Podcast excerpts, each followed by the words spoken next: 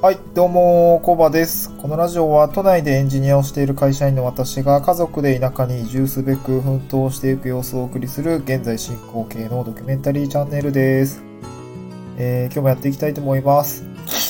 えー、とですね、もう本当に最近ね、花粉症が本当に本気出してきていて、まあ、天気いいからですね、あの、気分は晴れてるんですけど、鼻がね、鼻と目が本当にやられてますね。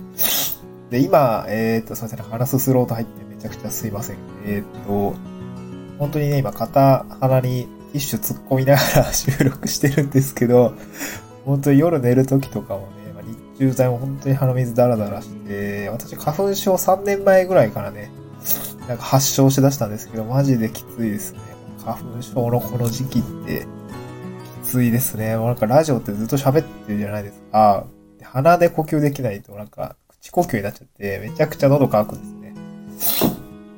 いや、マジでしんどいですね。花粉症の人は、早くこのき、あの、きつい季節が、あの、過ぎ去るといいですねっていうところで、はい、ちょっと前置きが長くなりましたけれども、今日のトークテーマですね。まあ、あの今2020年、な ?2021 年の3月になるんですけれども、えー、と、まあ、4月からですね、あの、私も無事、無事というか、まあ、えーついに、あの、地方移住ですね、まあ淡路島の方に移住する、まあ、体制というのが整って、まあ、あの、また数ヶ月、数週間後には移住をするっていうような形で、結構まあ、節目の場面になります。で、ちょうどですね、私がこう移住を決意したのが、この1年前の、まあ、2020年の3月になったんですね。で、まあ、その、まあ、本当に、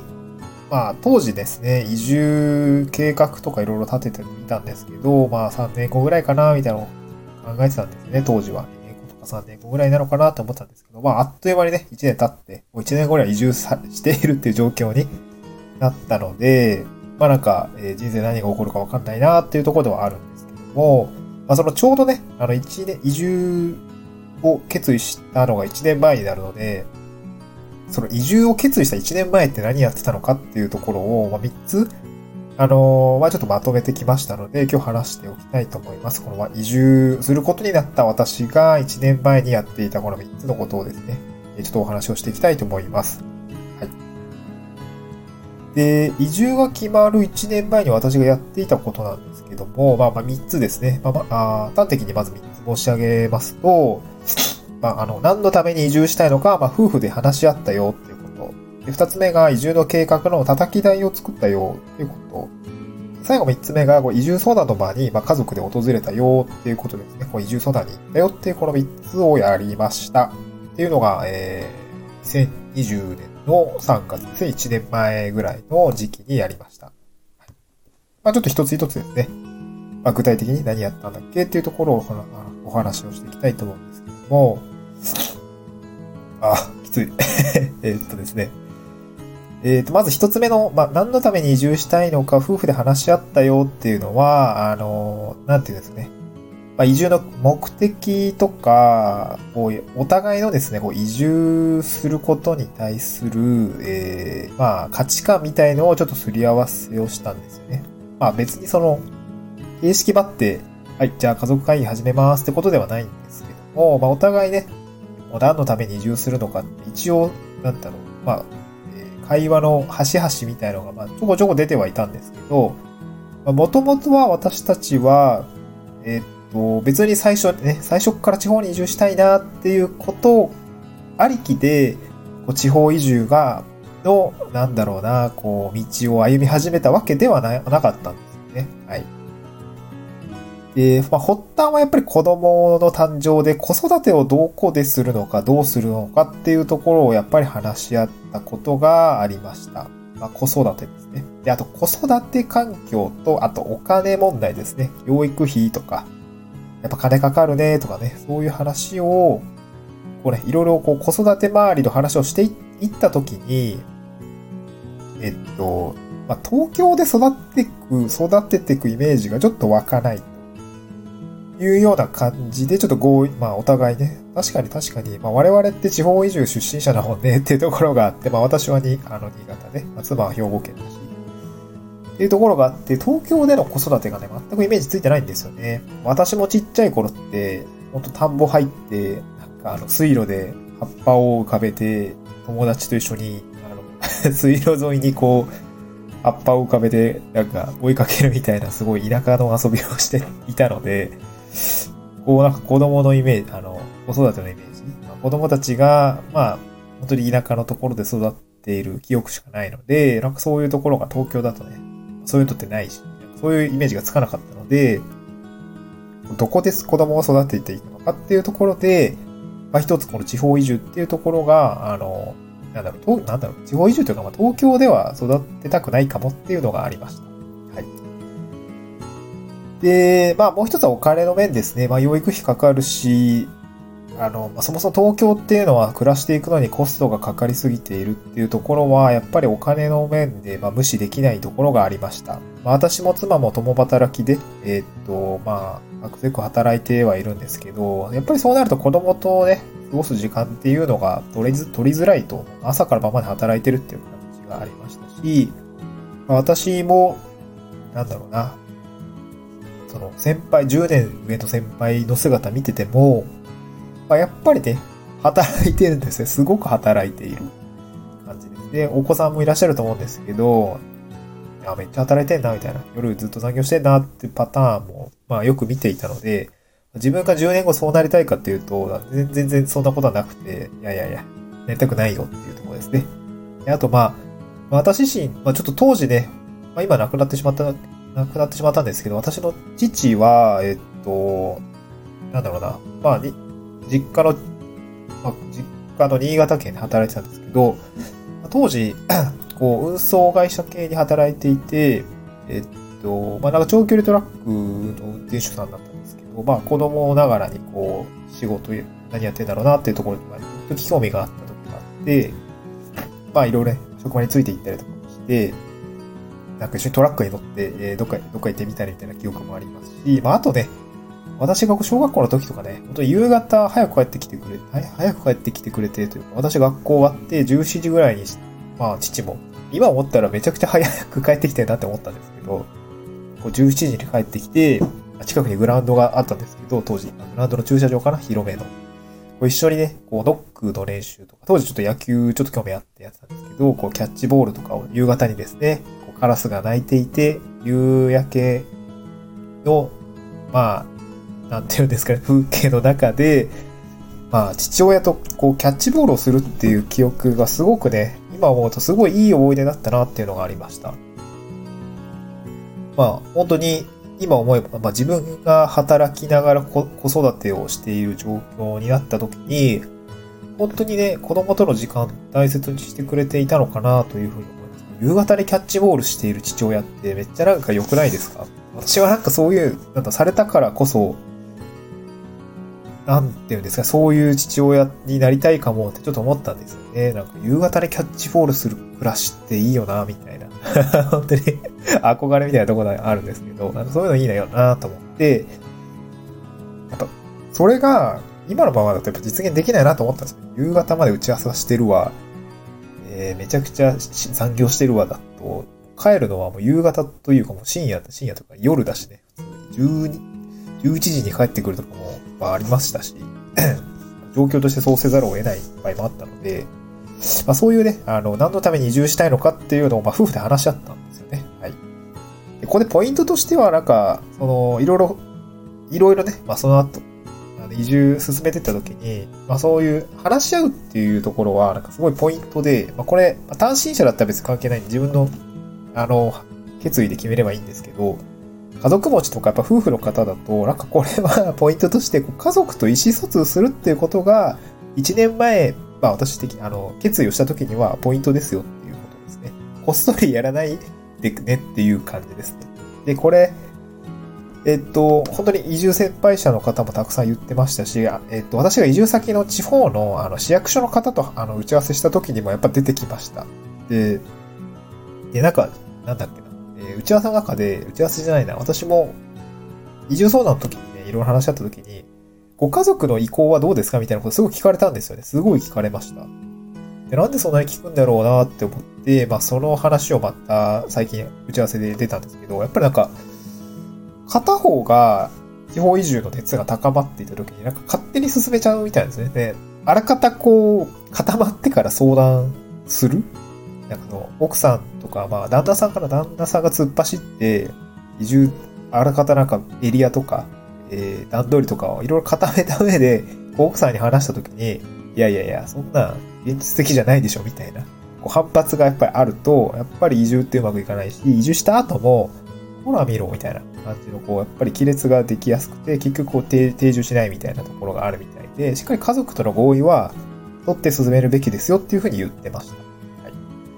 はい。なので、この、私がこう移住が決まる1年前にやったこととして、まあ結果的に、まあ良かったなと思ったのは、その、家族でですね、こう、合意、まあ、意思疎通をするっていうところがポイントなのかなというふうに思います。で、えー、っと、その後ですね、移住の計画の叩き台を作った、これ二つ目ですね。えっと、まあ、いつ移住したいのかを、の目安を決めたっていうことですね。大体の時期でいいと思います。明確には決まらないと思いますが、えっとね、移住相談するときに、やっぱりその、担当者の方が一番最初に聞いてくることって、いつ移住しますかの話なんですよね。いつ移住しますかがわからないと、えっと、向こうの立場的には、まあ、なんていうんだろうな、ご案内する情報のスピード感とか密度が全然違ってくるらしい、違ってくると思いました。まあ仕事の進め方でも一緒だと思うんですけど、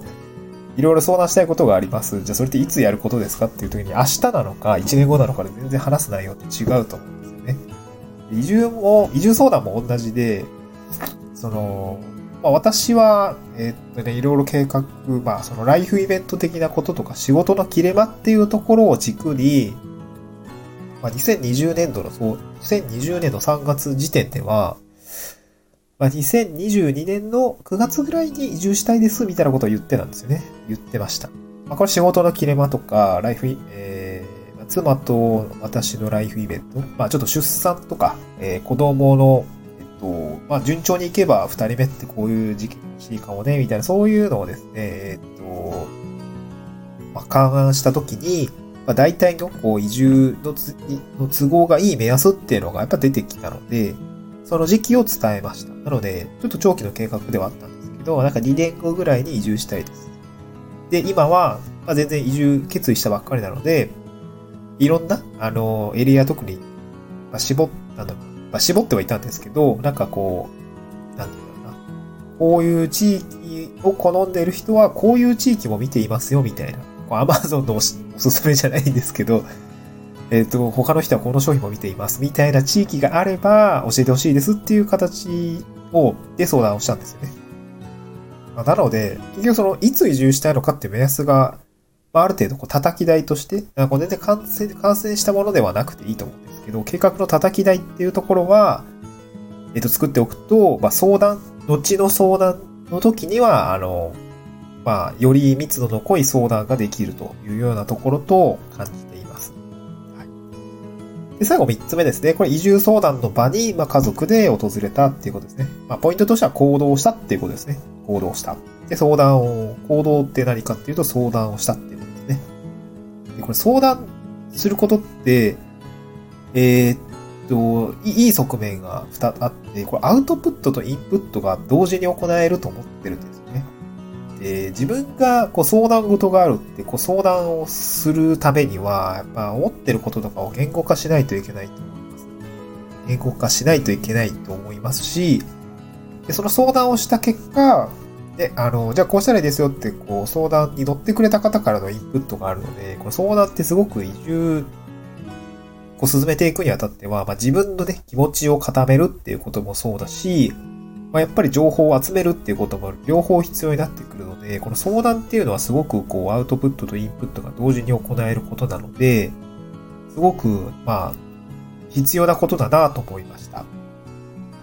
い。でね、まあ相談するときにこう、私は、なんていうんだろう、まあ、えっと、なんいいくつかね、資料を作ったんですよね。まあ、エンジニア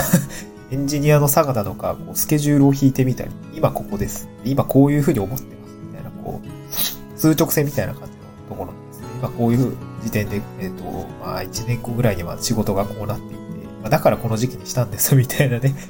あの、Google スライドでまとめて、事前にメールで送っておいたんですけども、なので、ある程度こう相談の軸については、まあ、前提事項は担当者の方も把握した上で、まあ、密度の濃いですね、相談ができたのかなというふうに思っています。もう本当にすぐ、あ、じゃあこの地区とこの地区を見るといいかもしれないですね、みたいな。っていうところから担当者を、あの、相談後にあのご案内いただいて、じゃあその担当者の方におつなぎいただいた後、もうじゃあすぐちょっと、あれですね、あの、現地来て、現地のいろいろ、あの、移住移住の先輩者と話すツアーとか、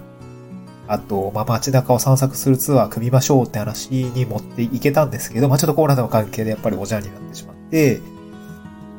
まあ、なかなかね、大変だったんですけど、まあ、きっかけ作りとしてはすごく、まあ、いい滑り出しだったのかなと、あの、相談員の方のおかげですごくいい滑り出しだったと思いました。できてない、あの、実現はしてないんですけどね。はい、ちょっと残念だった。まあ、移住決まってからですね、また、あの、あの時お世話になりましたって時に、あの、連絡したら、あの、覚えててくれて、で、なんか、本当に1年後に、あの、計画、2年、なんだろう、最初、2年で、2年先で考えていたのに、こうなんか、1年ぐらいで達成できて、本当に良かったですね、みたいな形でメールをくれて、なんか、覚えててくれたんだなっていう感じで、すごくほっこりしたんですけど、やっぱりそういう形で、やっぱ移住相談してくれる、移住の相談をしてくれる担当者の方ってやっぱりすごく、まあね、仕事だからっていうのもあると思うんですけど、やっぱりすごい心からこうそういう応援をしてくれているなと思って、やっぱりね、そう あの、その、応援してくれてる、応援してくれるというか、相談に乗ってくれるので、やっぱりこうなんか自分の状況とかはしっかりこうアウトプットに形にしてですね、ちゃんと伝えてあげれば、やっぱそれなりにこう情報量って返ってくるし、インプットも同時にできるので、この相談する、行動するっていうところは、この1年前だろう。まあ、別に1年前じゃなくてもいいんですけど、思い立ったらやるべきかなというふうに思いました。で、私は移住までに1年かかったんですけど、えー、1年前はそういうことをしましたっていうところですね。まあ思い立ってから結構すぐ割と、えー、移住相談行ったっていう感じですね。はい。ちょっと長くなっちゃったんですけど、この私がこう1年で移住を実現、えー、させた時あ、させたんですけど、移住を決意した1年前の、えー、2020年3月にやっていた3つのことっていうこと、ことで、えー、今日はお話をしてみました。はい。また、えー、なんかね、これから移住をされる方については何か参考になれば幸いです。はい。また次回の収録でお会いしましょう。バイバーイ。